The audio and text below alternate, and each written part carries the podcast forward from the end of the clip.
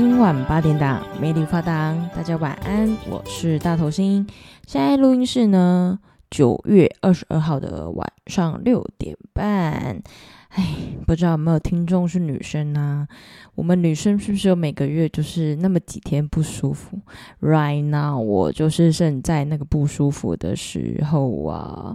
各位男士，你们是不是不知道，如果遇到老婆啊、暧昧对象啊、女朋友生理期不舒服的时候，怎么做呢？千万不要叫他们多喝热水哦！我相信他们一定会翻你一个大白眼，或是想杀了你。来，大头先给你们教学科普一下说，说如果遇到女生生理期应该怎么办？有几个方法提供给你们参考，可以煮煮黑糖牛奶啊，或是煮煮那个热红酒。热红酒的材料其实一般中药行都有卖，那你们买回来，然后买热红酒，然后把它用在一起。煮给你的另外半喝，这样你们也可以买买暖宫贴啊，买巧克力啊，或是说把止痛药备在身上。止痛药是不是有很多人觉得止痛药吃多了不好？但其实女生生理期如果到很痛的时候，如果没有用止痛药，就是去把它压下来的话，会造成脑细胞死很多，其实反而是更不好的一个状态。这其实是有医学根据的哦，提供给各位男士参考。还有最重要的一点就是尽量不要惹你女朋友生气，知道吗？千千万万不要，因为在生理期的时候情绪会有点不太稳定，所以就尽可能不要惹他们生气。Understand？好啦，这是题外话。上一次的主题是鬼故事，那这一次的主题呢是大头星的各种第一次。你们应该有很多各种第一次吧？大头星有一个很奇怪的算嗜好吗？我就是喜欢。嗯、呃，记录每一次第一次的发生，因为我觉得凡事的第一次一定都会有哎各种心情上的起伏啊，或是各种意外惊喜的发生。这样，这一集是要来跟大家聊聊大头星的大学毕业旅行。大头星的大学毕业旅行不是出国，那时候其实都很流行大学要出国嘛。可是因为大头星大学的时候就是忙于打工，因为我的家境的关系，所以其实我从呃很小的时候就是半工半读，一路到大学都是这样。那我哪有那么多的钱说哎可以去支付呃出国这个支出？我也没有时间嘛。所以那时候看大家都出国的时候，其实心里难免会蛮难过的。其实我每一次在一个升学阶段，比方哦国小啊、国中啊、高中啊、大学的时候。你都会觉得应该哦、国一、高一、大一就要体验很多呃很多新的事物啊，认识很多新的朋友。但其实大头星都在打工，所以难免刚进学的时候都会哭得稀里哗啦的这样。大学大一起比较严重，因为大一进去的时候是会流行那个夜冲啊，或是跟朋友聚在一起，跟室友干嘛出去血拼这样。但大豪星那个时候就是一直在急于找工作，因为如果我没有工作，下个月的那个收入就是我没有生活费啊，我也没有办法买这些书本费这样。所以其实我大一刚进去没有几个月，我应该短短一个月内我就找到工作了这样，之后就忙于打工。所以当然到大四毕业的时候，你说毕业前要参加毕业旅行，我也没有钱，因为那时候大头星必须要。嗯，照顾自己嘛，然后又要照顾家里嘛，然后那时候妹妹刚升大学，我也是要给妹妹一点生活费这样，所以我就没有去参加那时候我们班举办的毕业旅行。如果我没有记错，好像是各自出发，还是说大家有一起去泰国？那个时候我们很流行去泰国，所以其实就大家都成团的出国这样。那我都觉得啊，我大学要毕业了，我怎么可以都没有一个留下印象的旅行这样？那时候我就跟我室友，大学室友，很常走路，从宜兰市走到礁溪哦，因为大头星读的是宜兰大学，就会从诶宜兰大学，然后走走走走到礁溪火车站，买个珍珠奶茶再走回来，这样一直在思考，我应该要送给自己什么毕业旅行？就我室友就跟我说啊，反正大头星你那么能走吼，不然你看要徒步走个什么哪里这样？那时候我就想说，诶，好像是可以，因为。其实我蛮喜欢散步的，那时候就回去在思考，不然我徒步走走，呃，走走看那个北宜好了。北宜就是宜兰往台北市有一条那个山路，它叫九弯十八拐，它就诶，它学名叫什么线忘记了。然后反正它就是，如果那时候雪隧没有开通，其实很多人的交通都在北宜上哦，重机很爱骑的地方，或是大学很爱夜冲的点都在那边。那时候想说，诶，一天走得到吗？我就 Google 了一下。可以，但就是都不能休息，而且要一大早天还没亮或是正快亮的时候，你就必须要上山，不然你就一定没办法在就是天色暗下来的时候下山。因为如果你在天色还没嗯、暗下来的时候还在山上的话，其实是蛮危险的。所以我就在规划那一次旅程，我就找了一天，诶。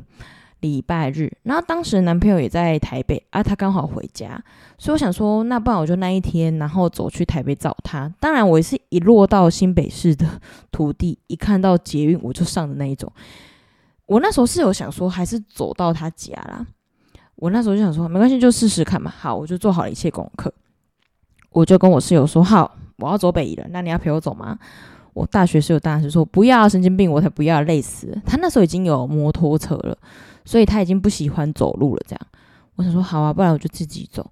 我大概凌晨两点多起床，然后跟我室友去吃个早餐啊，因为他是刚下班，他两点多才刚下班啊。我以前在豆浆店打工也是两点多才下班，但是那时候我就逼自己早点睡，因为毕竟我隔一天要走一整天的行程嘛。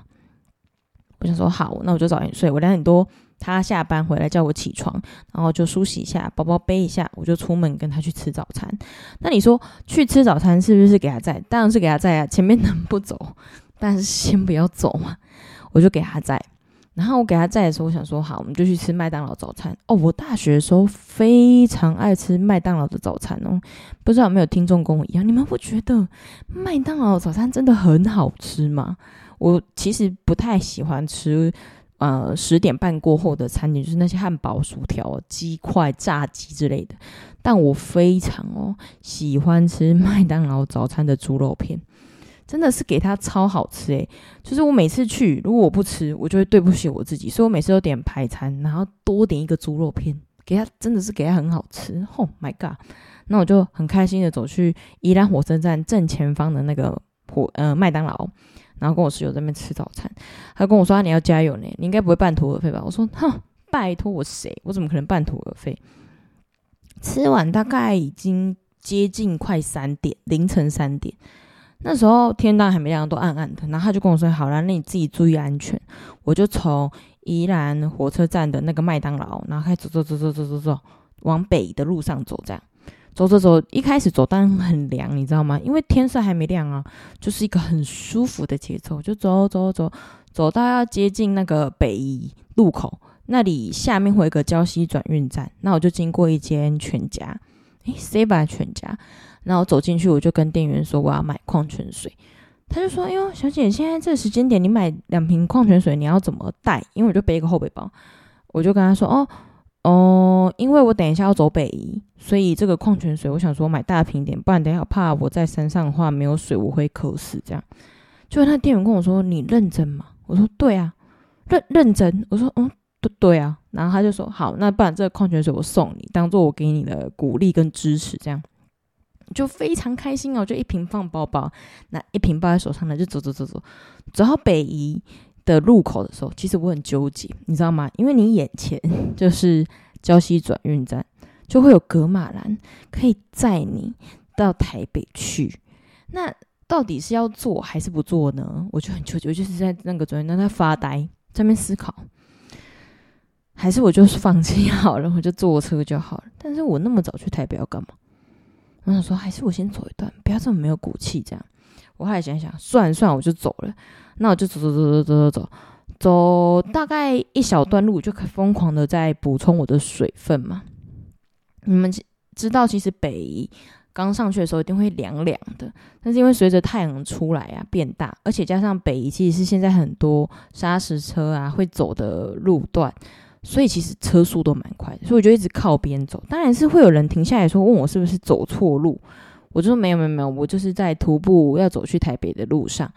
啊，一定会有人问你要不要搭便车嘛？但是我一个女生嘛，所以我会想想，嗯，想想就说还是不要好了，就继续自己走，走走走走走到差不多应该十分之一还是二的时候，我想说好累，好想休息哦，我就再找个地方，但你又不能蹲，蹲了人家又会关心你，我就就就就是站着，然后手单单手撑在那个就是墙壁，然后就在那边休息呼吸，在怀疑人生，对，就后来就开始有咻咻咻咻咻很多重机。北宜上面有一间蛮好吃的茶叶蛋，重机都会去那边。还有一间 seven，大家都会去，但我还没有走到 seven 嘛，我没有那么厉害。我就是先走走走过茶叶蛋的时候，我想说啊，好想叫那个重机载我。诶，那我想这个想法的时候，我在萌芽这个想法的时候，我就大概想想想，我又走了很长一段路，想说好，我还是拦一下，因为我的腿真是太酸了。我就开始用手那个要。就是拉搭便车，当然是我想给重机载，因为我觉得很帅。没有半车，没有半台车停，然后我就想说，哈，是我长太丑还是怎么样？为什么没有人要停？等下后面会跟大家讲为什么重机都没有停。那我就想说，算了，不然我就继续走。然后就走到 seven 休息的时候，外面就有很多很多重机嘛。可其实你在长期直流汗的时候，你突然进到冷气房，很容易啦中暑。所以其实我就站在那个 seven 的那个门那边嘛，他不是会开开关关吗？所以就在那边蹭冷气。我休息了蛮长一段时间的，大概快要半小时吧。我那时候想说不行，如果我再不走，我可能真的下不了山，你知道吗？我就继续走，走走走走走走走走走走。我就想说，不然再拦一次好了。当然呢，我就一样是拦重机。那他没有理我嘛？当然是没有理我，就是有回头看了我一下。但你说他没有回来载我，当然是没有，我就继续走我的。走一半就有一个那个三，那算三轮车嘛，就是后面有一个很大，有点像货车，可是是旧款的那种，一个阿贝，他就骑那个那是什么车啊？货车，然后就嘚嘚嘚嘚嘚嘚嘚嘚嘚，就是很像以前乡下没有，后面不是有一个很大的那个长方形，类似那种载货的，啊会上面放很多水果那种车，你知道吗？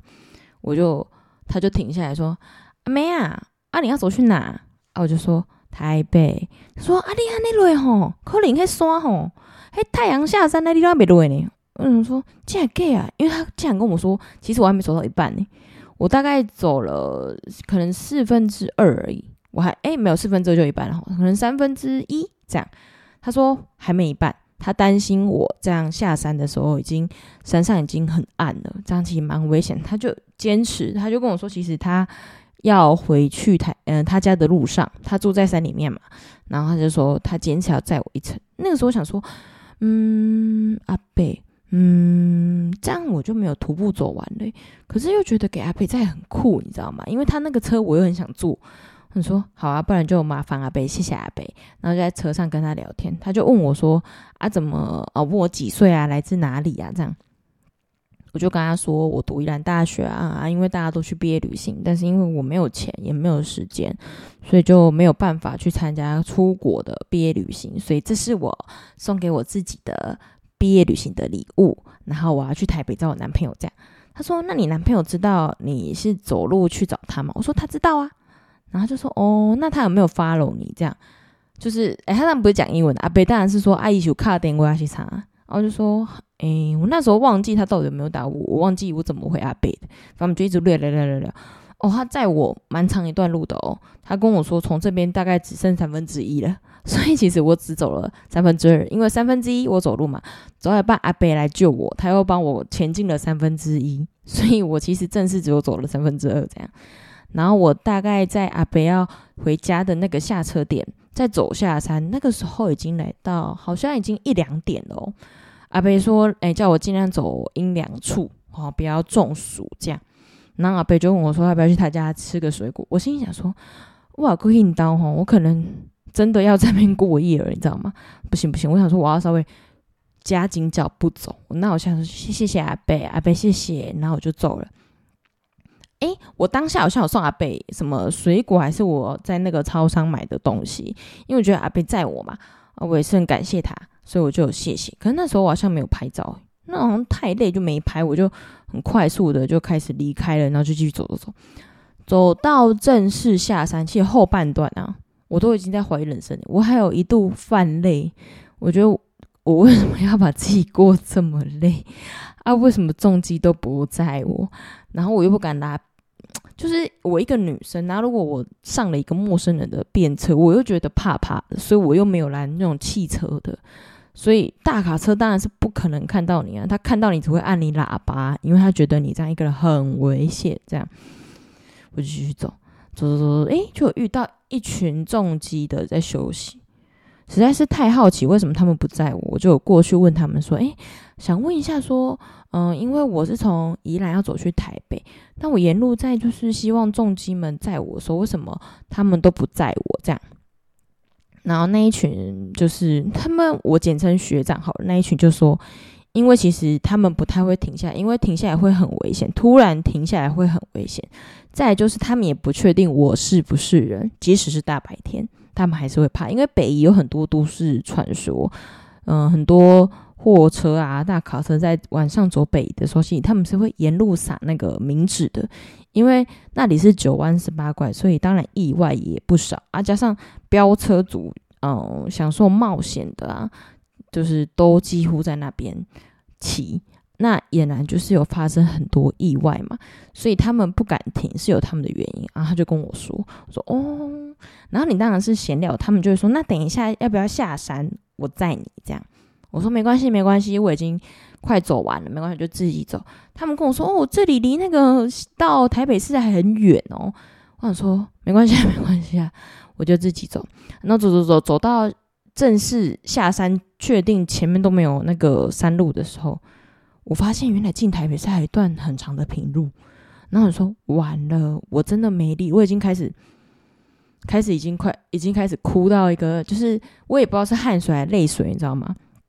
真的很累，你的腿已经完全没有感觉，然后腰又很酸，然后因为你背后背包，你知道吗？你背包从背着到提着，很想到后面想直接把它丢掉，你知道吗？很重。然后那时候就走走走，下了山，我又开始怀疑人生，就觉得好想哭哦，真的好累哦。就就有一台黑色轿车，然后是个妈妈跟载小孩，他就问我说：“妹妹啊，啊他多阿弟后边看你啊？”你看你走了，你是不是去倒？好啊，我就说我要我要去芦洲这样，然后他就说，嗯啊，不然我载你去捷运站。然后我就一脸疲惫说，真的可以吗？可可以吗？然后他就说可以可以可以可以。然后我就上车了，他就载我到家。我路上哦就没有像阿北那时候载我这样很开心的跟他聊天，就妈妈一直在跟我聊天，但是我就是。已读不回，因为我就有点累，而且我又哭到一个，就是真的是太疲劳了。然后到捷运站的时候已经晚上八点，然后完了从八点再到我那时候的男朋友家里的时候，已经大概十点了吧。我那时候到家，我还没打给他，我就在他家外面这样徘徊，在河边在那边嗯怀疑人生，在思考我为什么要这样做。但是经过那一天后面。我就有点回神，你知道吗？然后我就在想，其实这是一个不错的体验。但是我跟你们说，如果你们要徒步走山路的话，其实就建议穿一个比较好走的鞋子。你们可以多试个嗯几家品牌，然后走路的话就比较不会痛。然后二来是建议穿五指袜，因为我觉得我穿那个袜子又穿那种短短的，你知道吗？那个脚真的被磨到一个。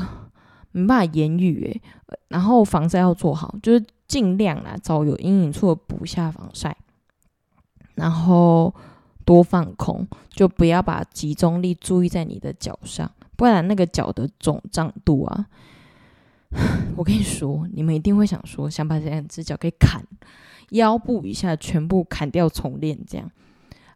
嗯，走北移，我觉得啦是可以试试看，但是现在的社会环境还是不建议一个人去走，因为相对也比较危险。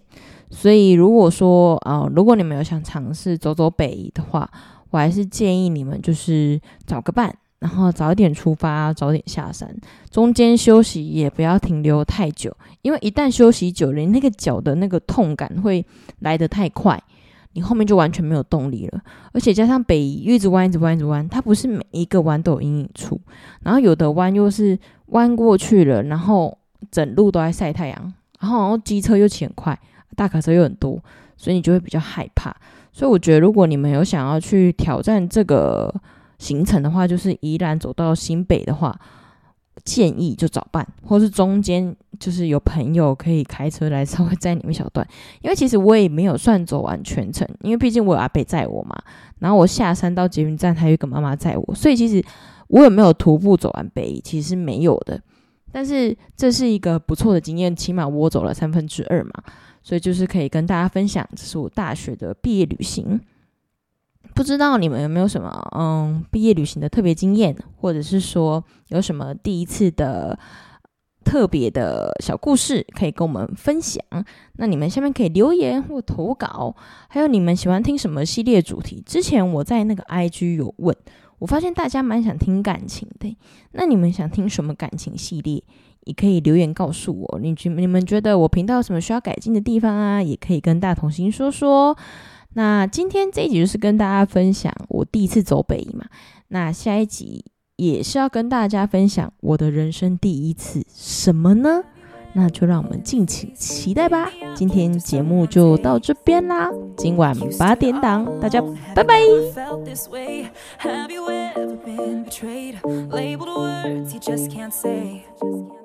Suffered silently wanted to be erased there's a reason to believe again